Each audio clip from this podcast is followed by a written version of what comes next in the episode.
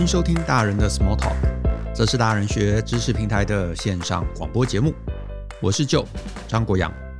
今天呢、我想跟大家聊的主题啊，是想啊这个分享一下，我们大概从三月初嘛，采取这个分组工作啊，在家工作这样的一个工作方式。那至今呢，也到这个三月底了，想说呢，呃，可以有一些心得，有一些想法啊，跟大家分享交流交流。呃，主要也是因为啊，呃，这一周开始，身边就开始有很多公司啊，还有一些朋友，陆续也都开始采取这个在家工作啊，或者是分组办公这样的一个方案。那就呃，现在啊，这个二零二零年的这个三月啊，目前这个疫情的进展啊，看来实在是有必要。不过呢，我相信大家这个执行下去啊，也发现呢，呃，没那么容易。所以呢，我就觉得呢，呃，有一些心得啊，跟大家这个交流交流，分享分享，应该会是很棒的一件事情。那我们公司啊，或者是我呢，当时决定要启动这样的一个方案啊，当时的时间其实是在二月呃底，大概是二月二十九号那一天。那一天其实台湾呃还算安稳啊，甚至全世界都还没有把这个疫情啊很认真的这个看待。除了大陆大概那个时候有七万多例吧，然后再来就是南韩大概那个时候到三千五百左右，甚至意大利其实那个时候也才一千一百出头啊，美国甚至还没有破百哦。那为什么是那个时间点呢？呃，一来啊，因为呃，其实我一直从新冠病毒的这个开始啊，我就很关注，然后呢，一路到了呃那那几天。啊，韩国那个时候开始一天啊增加这个大概五百多例，然后尤其是台湾啊那一天其实开始爆出有那个院内感染啊，就是有个这个清洁人员这个感染了这个呃新冠病毒，然后另外还有几个这个医护人员也都有这样的一个感染，大概就是三六三八那几例的那个时间点，这个年纪稍微跟我们差不多的，就是你有经历过 SARS，你就知道。当时那个 SARS 的那个破口啊，也是因为医院内的一些感染啊，也是因为有这个清洁工啊感染到之后，然后他在病房里头啊四处移动，然后造成的这个传播。所以我当时其实就还蛮担心，想说既然会有这样的一个破口啊，那台湾的这个社区感染啊，搞不好这个接下来就会慢慢发生。那虽然呃政府单位一路都守得很严密，但是你知道疾病这种东西嘛，终究也不可能滴水不漏。那我们总是经营公司，那为了这个呃营运稳当啊，所以我就觉得当下可能就要开始来进行一些风险控管的一些机制了。呃，那之前呃我们 Podcast 其实前面有呃两三集啊，其实我就是都在跟大家来聊这个风险这个主题啊，也是因为这个疫情，所以我是觉得呃能够趁这个机会啊，跟大家分享分享这个风险的一个思维，应该是还蛮棒的一件事。那我呃前面有一集我就有提到嘛，风险的管理啊，其实重点不是去预估啊事情呃会不会发生啊，有多大的可能性发生，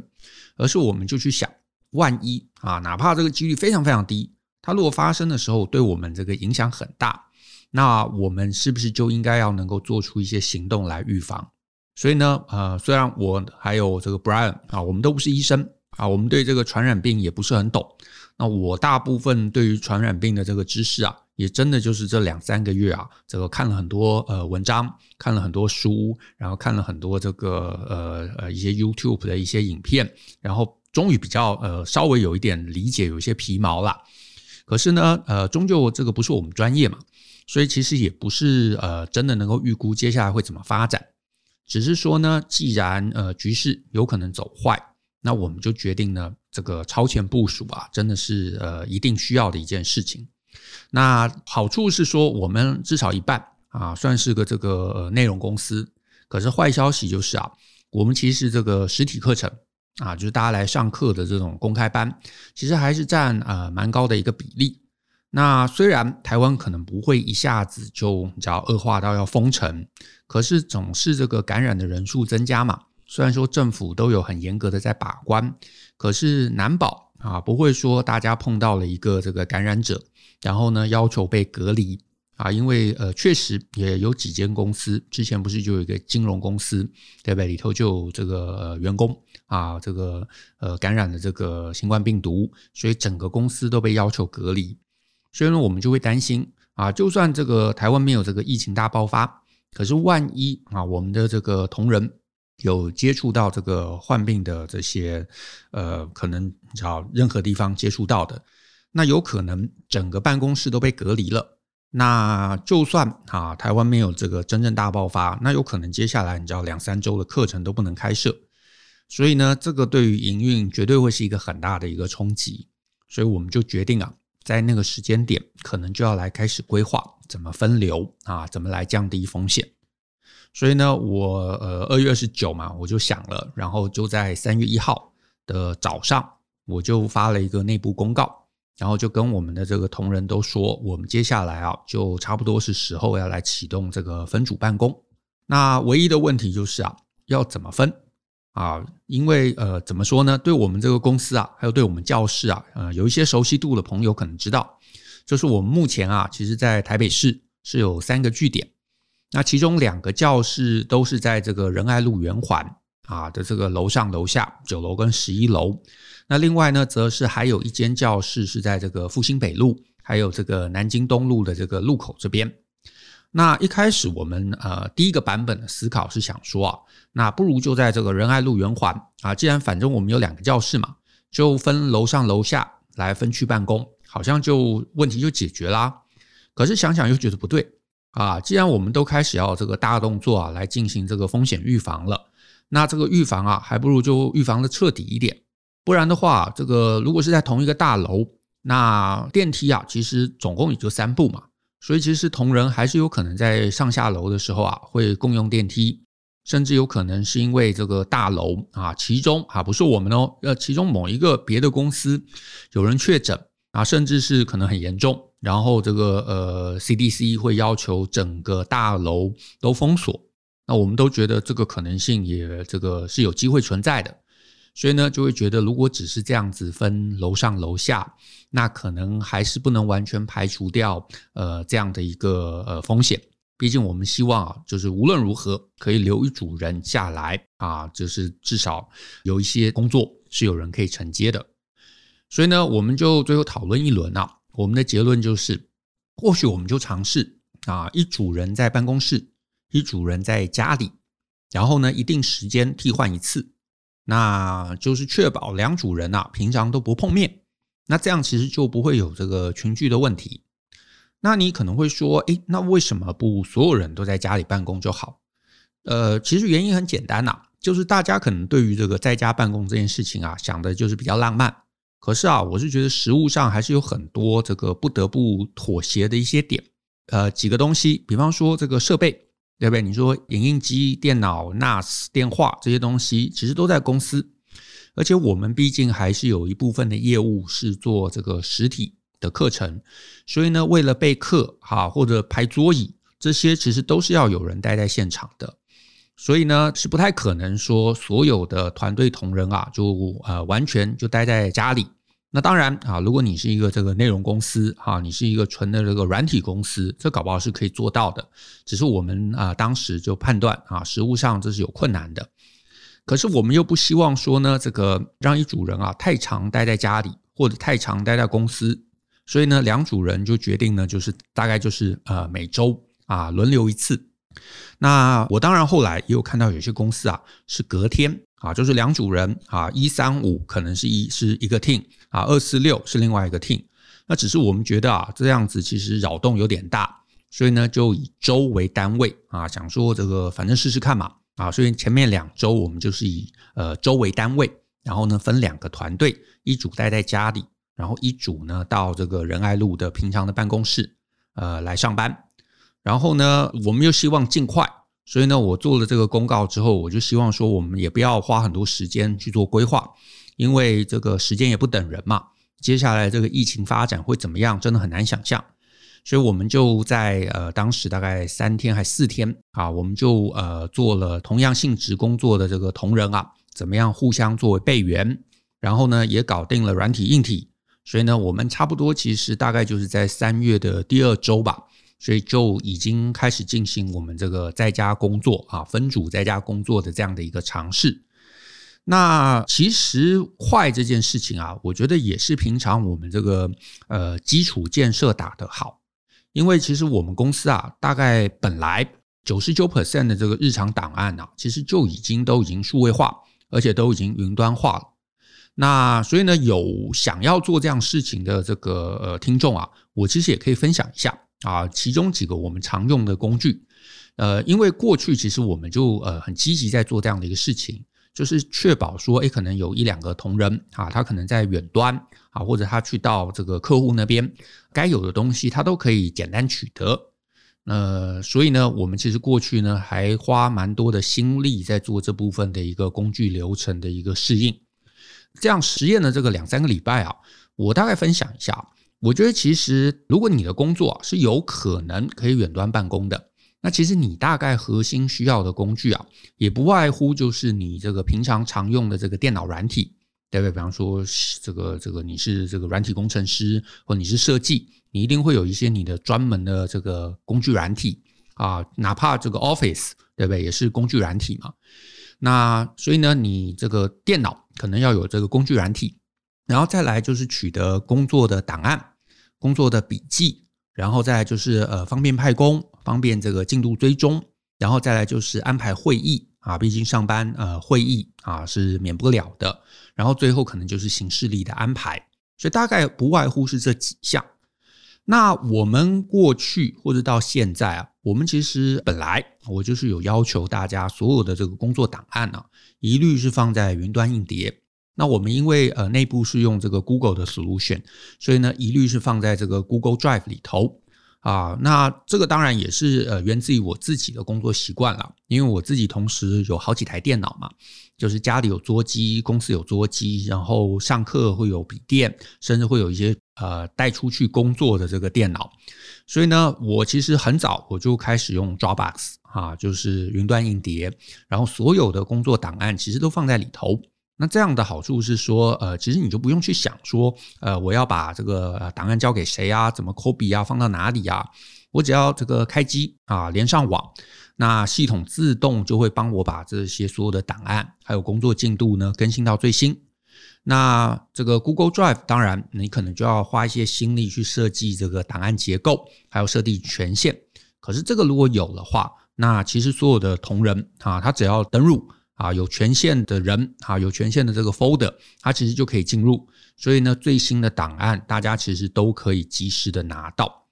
呃，不过我也我也得说了，就是 Google Drive 啊，好处当然就是呃这个 solution 现成嘛，然后再加上它的价格也比较便宜。可是其实我这个一路用到现在啊，我是觉得它在同步上这个有时候不是那么可靠。啊，所以呢，我如果你只是个人要使用，个人想要说我能够很简单的啊，在多机的环境中工作，那我其实觉得啊，放在这个 Dropbox 啊，还是蛮好的一个选项啊，还是蛮好的一个选项。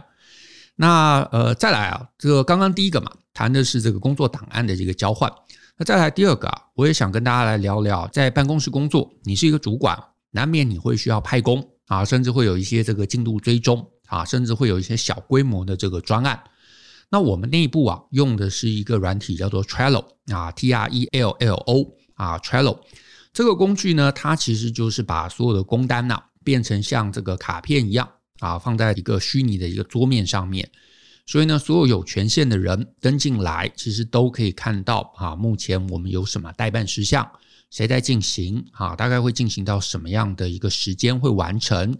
呃，然后甚至有一些这个可能 attach 的档案啊，或者一些进度的说明啊，所以都可以在里头看到。所以呢，我们其实本来也就是一直在用这样的一个工具。所以呢，就算回到家或者是远端，那你这些工具啊打开来，其实也都可以看到一些工作的一个进展。所以呢，其实对于这个大家哦全貌的一个了解，那还是很有帮助的。那再来第三个啊，就是这个你平常上班啊。一定会有一些会议邀请，或者像我们会有这个课程时间的安排啊，或者是会有一些这个来访的一些外宾啊。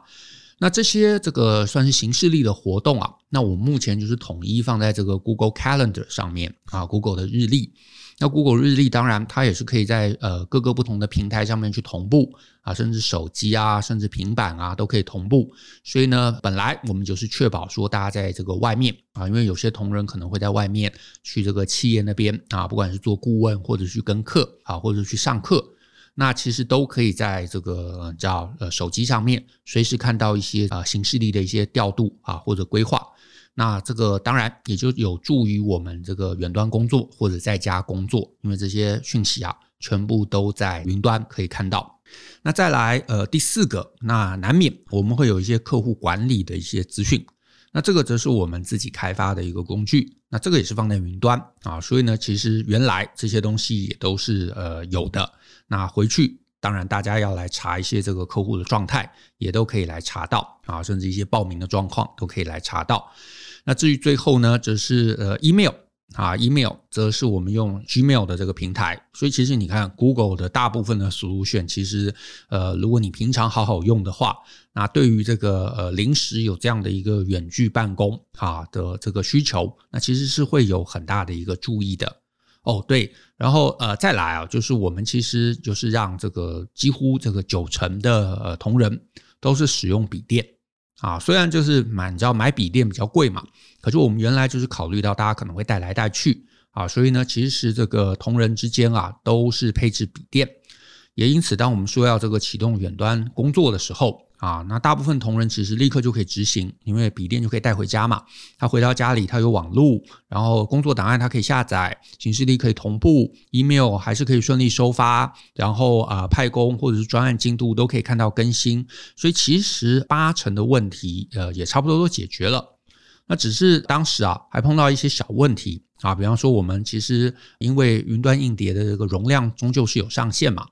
所以我们会把一些不常存取的一些大档案啊放在公司的这个 NAS 上面。那这个 NAS 就因为年代比较久远啊，所以呃要来解决这个远端存取啊，就有一些这个技术问题。所以当时这个这个是解决花比较多的时间。然后我们一群人这个工作，那当然还有一个常态的需求啊，是远端怎么开会。那这个其实也是运气不错。因为我们其实本来在这个农历新年之前，我们就有在思考规划，要想用这个 Zoom 啊，也就是最近很红的那个会议软体啊，来尝试做一些多人的一些线上的一些 Seminar。然后呃，所以其实本来就已经分配了一个团队啊，要去研究呃这个工具的一个应用，甚至当时连这个付费版啊，我们都买了。所以呢，结果这个疫情啊，就变得刚好啊，就拿来当这个内部会议的一个工具。那只是呃，也得说啦，这一个月啊，我们也兼杂的使用了其实各式各样的这些会议工具。那 Line 也用了，Hangout 也用了，Skype 也用了。呃，也不是我们喜欢说啊，混杂一堆工具用，而是你知道现在这些视讯啊，或者是聊天的工具啊，这个百百种。而且呢，我们毕竟啊，有很多不同的这个企业客户。所以呢，再加上啊，这个随着三月啊疫情这个升温啊，确实就有越来越多的这个企业想说啊，呃，也不用实体开会了啊，就远端视讯就好。只是啊，我们的客户选用的工具都不同，我们是乙方嘛，所以呃，难免就得要每个这个工具啊，都被迫来这个用用看。可是呢，我用到现在，我自己是觉得啦，这类工具，当然如果你是要做什么线上课程直播。那可能会有呃不一样的一个呃能力上面的一个差异，可是如果纯粹啊就是做一个视讯的开会，我目前是觉得其实差异真的也不大，所以呢这一类的工具啊，我觉得大家就挑一个习惯的啊，或者你常用的，或者是大家都用的，你就跟着用，大概也就不会错到哪里去了。那所以呢这些工具有，而且大家都能够把档案啊有效率的放在上面。那其实一些不用真的到实体使用设备的这个工作人员啊，其实真的就可以在远端或者在家里呢来顺利工作。那只是最后啊，我觉得再聊一聊，就是啊，我们这个大概这样的分组啊，进行两周之后，呃，我是觉得就风险规避这是好的，而且呢，就这些软体应用啊，软硬体应用啊，问题其实也都不大。那比较麻烦的其实是啊，效率。啊，就是其实我也跟啊、几个人稍微聊了一下，就是我现在感觉是啊，效率其实呃在家工作不是让人很满意的一个状况。那这分两点啦，一个就是你在家里啊，其实有很多的干扰，所以你的这个思绪啊，这个心情啊，其实还蛮容易啊被这个你知道家里的各式各样的这个琐事啊给干扰掉。所以我其实还听到啊，有这个同仁啊是特别跑出去啊到这个咖啡店。啊之类的这个地方，然后待着，然后呢点杯咖啡，在那个咖啡店啊待这个一个上午一个下午，然后来确保专注。可是呢，两个礼拜的实验呢、就会觉得呃做这样的事情啊，好像又失去了你知道分组的这个意义。因为如果有人啊，甚至是好多人啊，都是这样跑到咖啡店这样待着，其实反而增加了感染风险，对不对？就是待在家里可能还没事。到了这个咖啡店，你难保隔壁坐什么样的人啊？没人知道。那再来就是呃，第二点啊，其实我们也是发现，还是有一些同仁啊，他是非常仰赖设备、非常场域的。比方说我们的会计，当然很多事情现在是可以在线上或者在电脑上面处理，但是他手上还是有很多单据、很多传票、很多发票、很多请款这些东西要处理，甚至要跑银行。所以其实纯粹待在家里啊，某种程度也是一种困扰。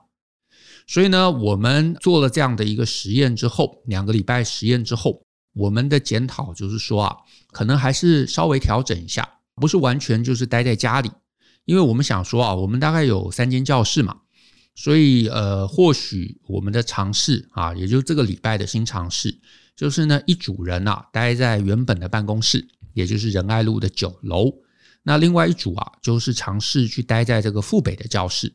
然后呢，我们就隔周。交换啊，那一来啊，这个同事啊都在身边，要讨论什么事情啊，终究会比较容易一点。二来啊，大家也比较有这个上班的这个气氛。然后三来啊，这个设备工具啊也都比较在手边，所以呢，这个可能比较能够兼顾啊这个分组啊的风险规避，然后又不会让这个工作效率啊这个一落千丈。那当然。这也就是我们这个三月啊，目前整个三月实验下来的一些呃简单的心得。那接下来当然可能还会有一些策略上面的一个调整啊，只是这个就不知道了。但总而言之啊，真心都希望啊，我们大家都能够平安，而且都可以顺利的度过这个疫情。那这一段呢，也就希望说有在思考啊，想要分流工作的朋友。啊，不管你是已经在做了，或者你们公司啊即将想要进行，那我都会希望啊，我们这一段时间的这个经验、心得，还有一个尝试啊，或许都可以给你一些不一样的一个想法。那最后呢，如果你有任何啊跟这个主题相关的疑问，也都欢迎啊，你可以留言给我们。那如果你是在大人学上过课的朋友，那你知道你有一个秘密社团，对不对？所以你也可以去那个秘密社团呢，跟我们一起来讨论。好，那总之今天就跟大家分享到这边。我是舅张国央，谢谢大家的收听，也希望呢你会喜欢今天的内容。那更多精彩内容，也欢迎大家继续透过 Google 搜寻大人学。我们有文章知识平台，以及各类精选的实体还有线上课程。那呃附带一提，我们最近啊在北美的这个喜马拉雅有上架我们的这个 Podcast。所以呢，如果你习惯啊用这个喜马拉雅这个平台，然后我也喜欢我们的节目，也欢迎呢，你可以在那边呢来收听。那最后呢，就希望你跟我们持续相信、思考、勇于改变。我们下次见喽，拜拜。